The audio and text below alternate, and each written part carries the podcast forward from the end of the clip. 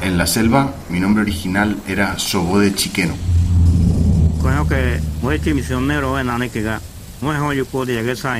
Los misioneros nos trajeron a estos lugares inhóspitos. Habla en idioma lloreo Mateo Sobó de Chiqueno, audiovisualista del pueblo indígena lloreo de Paraguay y protagonista de la película Apenas el Sol, candidata paraguaya a los Oscars.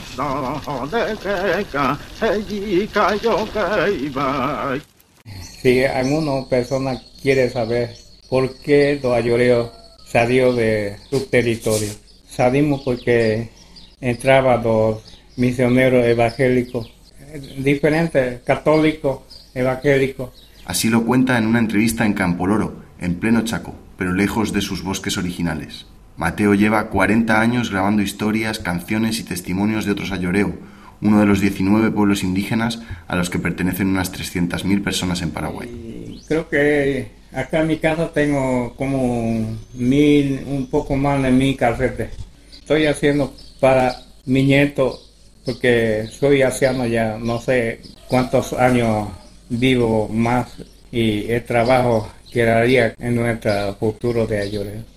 Mateo entrevista a otros que, como él, fueron expulsados de sus bosques y están preocupados por los que quedan adentro. Al gobierno para que respete el territorio de los ayoreos que andan todavía de la selva y deja vivir como ellos quieren vivir, porque ellos son seres humanos también.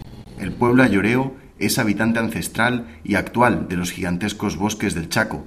Fue uno de los últimos de América en ser colonizados. Su contacto forzado comenzó a partir de la década de 1980. Siempre digo, mejor que quiere su territorio, que come su alimento tradicional, porque un ayoreo que vive todavía de la selva, siempre digo que vive más, más mejor que nosotros. Que se sepa hasta ahora, los ayoreo son el único pueblo originario americano fuera de la Amazonía que tiene familiares viviendo en situación de aislamiento voluntario. Y así quieren seguir. Santi Carneri para Radio Francia Internacional desde Campo Loro, Paraguay.